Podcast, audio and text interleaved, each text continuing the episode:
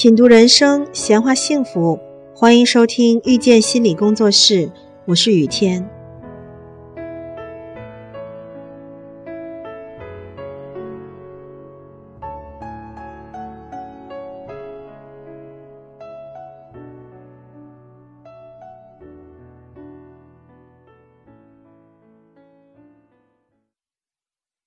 人生的苦，百分之九十九来自头脑的妄想。比如孩子玩过玩具没有归位，堆在客厅的地板上，你一看到就火大了。为什么？因为头脑开始妄想，教过他这么多次了，他应该知道把玩具归位。这个应该就是妄想，在妄想的驱动下，心情不好，可能就直接训斥孩子了。学过一些亲子沟通方法的父母，可能会先忍住不满。蹲下来跟孩子摆事实、讲道理，提醒孩子再次记住归位的正确性和必要性。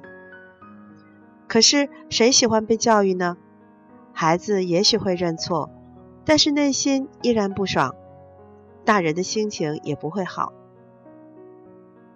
那么真相是什么呢？外部的真相是孩子没有把玩具归位，内部的真相是。你自己需要玩具归位，保持客厅整洁。看到了真相，一切都变得简单了。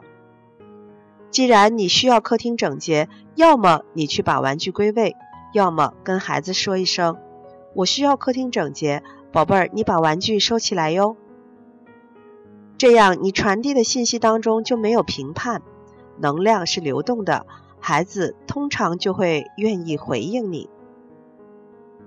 活在真相中，没有评判，没有纠结，没有拧巴，一切都是那么的简单、自然、流动。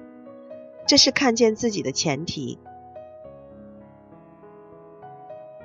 孩子所有问题都是我们自己的投射和焦虑，所以真正的爱就是 I see you，我看到真实的你，而不是出于焦虑看到的我想象投射的你。有很多小时候被冷漠的孩子就说：“我多希望我的爸爸妈妈管管我啊！我希望爸爸妈妈能够陪陪我。”我们如果没有体验过无条件的爱，会误以为关系只有控制和冷漠两种。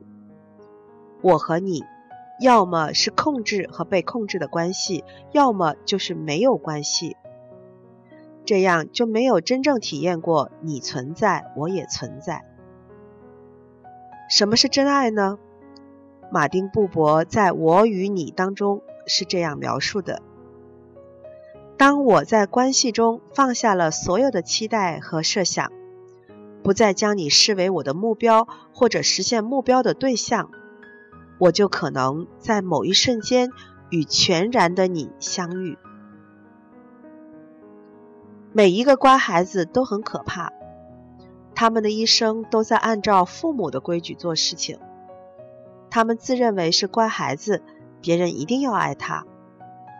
当他们遇到了巨大的挫折，再乖也没有人爱的时候，乖的逻辑就被冲击到崩塌，就会发生很可怕的事情。任何控制都会遭遇反弹，不管是多么正确的控制，爱不需要多复杂，真的就是。我看见真实的你了，这就是爱。每一个顽固的坏习惯的背后，都是匮乏爱的痛苦呐喊。如果你的孩子存在一些坏习惯，你可以告诉他：“宝贝儿，你不管怎么样都是我的孩子。我知道你的生命有自己的发展规律，我没有能力理解，但是我可以陪伴和看见。”父母不是老师，父母就是看见孩子的那个人。感谢收听遇见心理工作室，我是雨天。如果您喜欢我们，欢迎加入 QQ 群八三二四九六三七零，谢谢。